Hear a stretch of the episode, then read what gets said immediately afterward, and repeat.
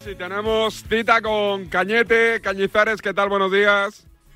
Buenos días, David. Bueno, lo primero te pregunto por el Valencia, por lo último, porque está Boro, porque sigue el problema de siempre y porque mm, de todo se, se puede uno animar y pensar que se puede mejorar, pero mientras sigan los de Singapur, complicado, ¿no?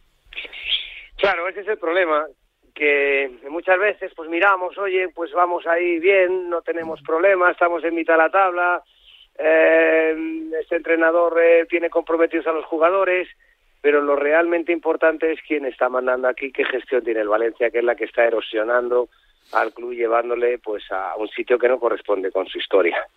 Entonces el problema no es que se marche Gatuso. Gatuso pues probablemente y de forma honesta te diría que no tenía por qué haber venido, porque aquí estaba Bordalás, que el año pasado no lo hizo nada mal con el equipo, yo creo que explotó hasta lo que pudo al equipo, eh, eh, jugó una final de Copa del Rey, estuvo a la altura de las circunstancias y se lo cargaron. Entonces, ni Gatuso ni nadie tendría que entrenar a este equipo este año más que Bordalás. Pero mm, la situación es la que es y ahora mismo yo sigo diciendo lo, pues lo mismo que dije hace muchísimos años. Mientras esté aquí mérito, no hay club que aguante una gestión nefasta a lo largo del tiempo por mucha historia que tenga.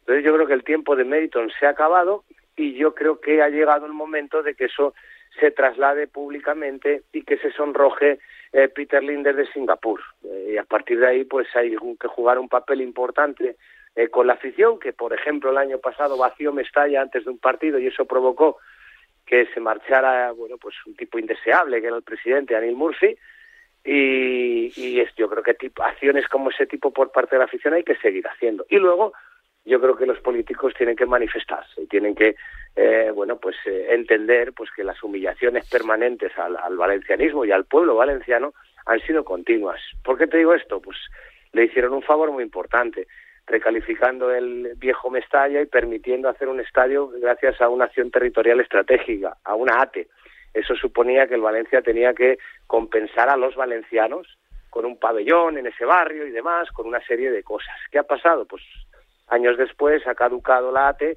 y aquí eh, no ha incumplido méritos, ¿no?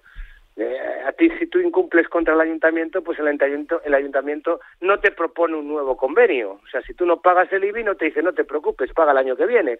Eh, te pone una sanción, ¿no? Y, aquí yo creo que hay una situación que es que los políticos tienen que ayudar a que Meriton se sienta aquí incómodo en la ciudad de Valencia. ¿Tú qué crees que es lo que quiere Meriton hacer con el Valencia? ¿Que, ¿Hundirlo para...? No lo sé, no lo sé, no lo sé porque no, no, no, no aparece Peter Lini y no le vemos la cara nunca y no sabemos lo que opina. Y las palabras aquí pues de, la presidenta ahora mismo Lei Jun pues eh, nos saben a poco. Entonces no sabemos lo que quiere hacer. Yo lo que te quiero decir es que el papel de los políticos tiene que ser importante para que se replantee el salir de aquí y no colaborar con él, no darle oxígeno a través de un nuevo convenio y que, y que pueda hacer, por ejemplo, el nuevo estadio cuando ya, repito, pues ha incumplido pues con todos los compromisos que tenía con el ayuntamiento, ¿no? Y defender un poquito al pueblo valenciano y al valencianismo y que se dé cuenta a este tipo que aquí no le queremos y que en Londres, en Singapur, que es a donde él le preocupa la imagen, no en, no en Valencia, porque en Valencia le da igual, él piensa que esto es un, barrio pequeño del mundo que no sirve de nada, eh, porque nos tiene un desprecio tremendo, porque ni viene, ni aparece, ni, ni se compromete, eh, pues, pues eh, mediante acciones importantes mediáticas, pues se le sonroje un poquito la cara, que eso cuando ha pasado, pues, pues, pues a él le ha escocido. Y que de esa forma diga, bueno, pues voy a soltar el Valencia, voy a ponerlo en venta, porque hasta ahora no ha atendido a nadie que ha querido ir a comprarle el Valencia o simplemente hablar de precio. Es que no los ha atendido y yo creo que él tiene que sentir incomodidad y tiene que sentir rechazo institucional y rechazo popular. ¿Tú conoces a alguien que quiera de verdad comprar el Valencia, que no vaya de boquilla, digo, eh? O sea, un empresario que diga, yo se lo venden, voy. Vamos a ver, se, compra, se ha comprado cuántos clubes en, en, en, Europa. En Francia, un montón. En Inglaterra, un montón. En España, eh, también, tristemente, yo creo que tenemos en muchas ocasiones dueños que no son ideales, pero también. Pues, y el Valencia, que es la tercera ciudad de España, un equipo que es el cuarto histórico clasificado en la liga en este momento, históricamente, en horas bajas, es decir, que lo compras a buen precio, porque ahora mismo no vale lo que debería valer el club, y que con una buena gestión, a través de los años, en un plazo de seis, ocho años, el equipo puede estar donde la historia le pertenece, yo creo que es una buena inversión para cualquier tipo que tenga dinero, pero para eso necesitas que venda Peter Lin. Y para que venda Peter Lin hay que hacerle sentir muy incómodo en esta ciudad, que de momento eh, esto no ha pasado, esto no ha sucedido. Y debe ser un bloqueo de Estado, por decirlo de alguna forma. O sea, el vale, eh, él tiene denunciado a la Generalitat valenciana eh, por, por, por la suspensión de la ATE en su momento, porque, porque, no, porque él no cumplió y él considera que eso es ilegal. Bueno, hombre, ya está bien, o sea, ya está bien, o sea, no cumples con, con los valencianos porque la Generalitat y el Ayuntamiento no es el valencianismo, los valencianos y encima los denuncias y los tienes en un juzgado y todavía hay políticos que, que le tienden la mano y piensan en un convenio eh, para acabar Mestalla. No, hombre, no. No, hombre, hay que hacer un bloqueo institucional y cuando a partir de ahí hay que no sienta colaboración alguna por sus hechos acontecidos en los ocho años, nueve que lleva aquí, eh, pues ahí empezará el tipo a pensar, oye, aquí es que no puedo hacer nada, aquí, pero es que hasta ahora, como dicen los argentinos, y de verdad, es que nos ha orinado en la cara, pero en, la, en, el, en el salón de, plenos del ayuntamiento, de reuniones, en, en todos sitios. Que un día fue Chimo Puig, que es presidente de la Generalitat, pero un partido lo puso en tercera fila a la máxima autoridad de la Generalitat Valenciana. Que no estoy hablando que sea izquierda ni de derechas, estoy hablando de la máxima autoridad de la Generalitat Valenciana, lo puso en tercera fila. Que estamos, es que los, los, los, nos humilla al, al, a los representantes del pueblo valenciano a través de sus acciones y, y, y todavía aquí no somos conscientes y no sacamos un poquito el orgullo de decir, pero bueno, ¿esto qué es? ¿no? Tú aquí vas a estar incómodo y voy a provocar que por lo menos te pienses que esto lo tienes que vender, ¿no? Porque aquí no te queremos, porque aquí no has hecho nada bueno y porque te estás cargando, y esa es la realidad, no hay más que verlo, lo que es un club de fútbol histórico y lo que es un club de fútbol que tiene un, un sentimiento y una pasión sin igual, que es que han renovado el pase, pues no sé, 39, 30 y pico mil socios, a pesar de ti, macho. O sea, imagínate lo que la gente ama el Valencia para que con esta gestión tenga treinta y pico mil socios. Y esto no, o sea, y esto es de, de verdad, o sea, es, hay que sacar un poquito el orgullo todos aquí en Valencia. Y sin ningún tipo de violencia y sin nada que esté fuera de la ley, plantarnos y decir, hasta aquí has llegado, hasta aquí has llegado. A partir de ahí, todo lo que suceda aquí va a tener trascendencia porque va a ser acciones de, de mediáticas en donde a ti te escuece, que es en Londres, que es en Singapur y el estadio va a estar vacío los primeros 15 minutos de cada partido. Por ejemplo, se me ocurren cosas así. Y eso te digo yo que les juece. Pero lo que no les cuece es que nos pongamos aquí a berrear entre nosotros. Eso da igual. Eh, te veo muy cabeza de la oposición, ¿eh? ¿Tú No, te, no, te no, meterías, no. te meterías más en serio? No, no, no, no, no, no. Yo esto lo llevo diciendo hace muchos años. Sí, David. sí. Y ahí, como es lógico, pues aquí la diversidad de opiniones, pues mucha gente dice, "Joder, es que muerdes la mano que da de comer. No, que te dio de comer, no. Al revés, yo lo que estoy defendiendo es la identidad del Valencia. Y en la, en, durante esos nueve años, él derivó la gestión en dos años a Mateo Alemán y a, Mateo Alemán. Y en esos dos años que él no hizo absolutamente nada, y le dijo a Mateo, tienes tanto dinero, gástatelo como quieras, haz lo que consideres. El Valencia estuvo dos años en Champions, con Marcelino de entrenador, y ganó una Copa del Rey. Aquí hay eh, eh, mimbres siempre para hacer de esto un gran club. ¿Qué sucedió? Pues que en septiembre se cargó a los dos. Que es que es una barbaridad. Es una barbaridad después de dos clasificaciones para Champions. Ahora llevamos desde ese momento, este va a ser la cuarta temporada que no vamos a Europa.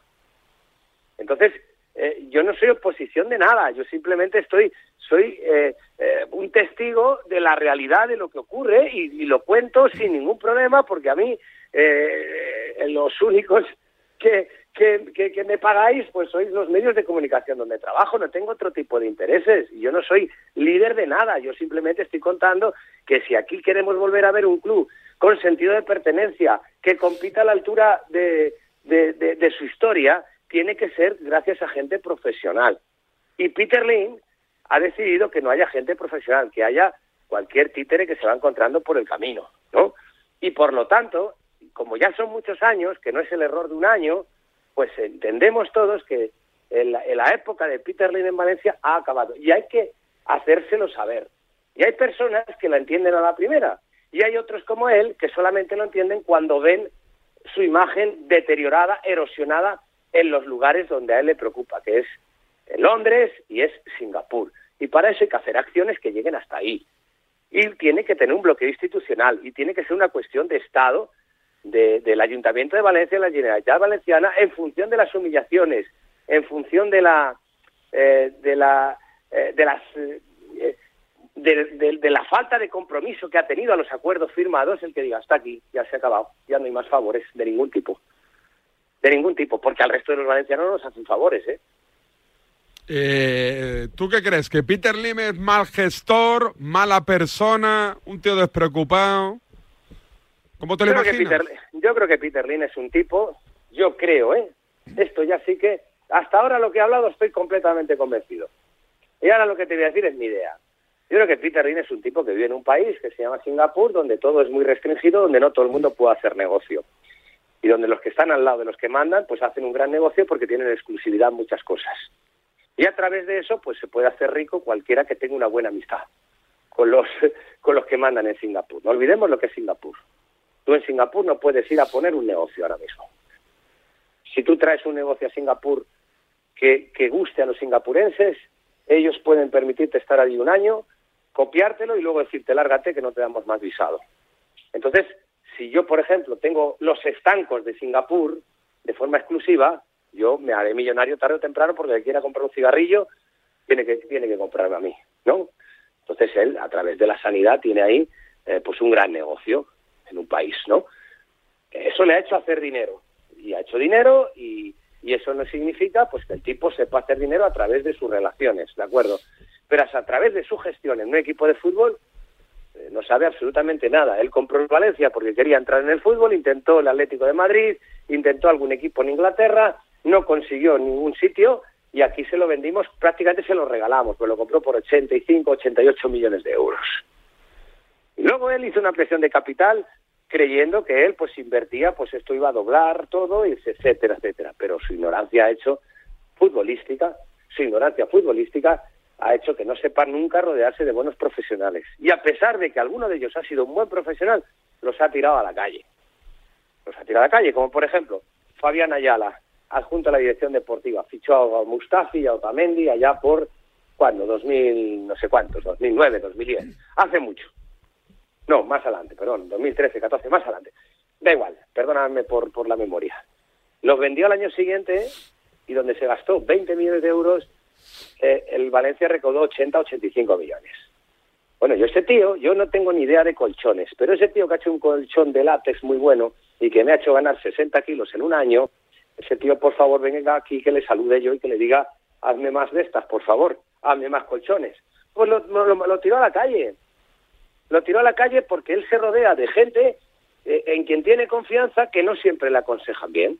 Y, y eso es, ya, o sea, ya venimos de aquella, pero ya lo de, lo de Mateo Alemán y lo de Marcelino, que he relatado antes, pues te dice que él no tiene ningún interés en que esto salga adelante bien y no tiene ningún criterio a la hora de valorar las cosas y, y alguien, hay, hay alguien o determinadas personas en quien sí confían que o no tienen ni idea de fútbol o no quieren demasiado al Valencia y buscan sus propios intereses. Llámense representantes, ahí está muy cerca del Jorge Méndez, o llámense gestores, en su momento Anil Murphy, el anterior presidente, que fue el que provocó pues que él perdiera la confianza en Marcelino y en Mateo Alemán. Y ya está. ¿Y qué, qué es lo que quiere hacer? No lo sé porque no tenemos ni idea, pero es que no queremos que haga nada ya, porque todo lo que hace eh, nunca resulta bien. Y cuando resulta bien se lo carga. Por lo tanto, ya está bien, ya está bien. Porque si seguimos así, ¿a dónde vamos a ir? El otro día yo decía en COPE, esto ha tenido mucha trascendencia en Valencia. ¿Es que puede descender el Valencia? ¿Puede perder la categoría? No, la categoría ya la hemos perdido, porque esto era un gran equipo de fútbol y es ahora mismo un desastre. Y somos noticia en todos sitios por desastres que hacemos.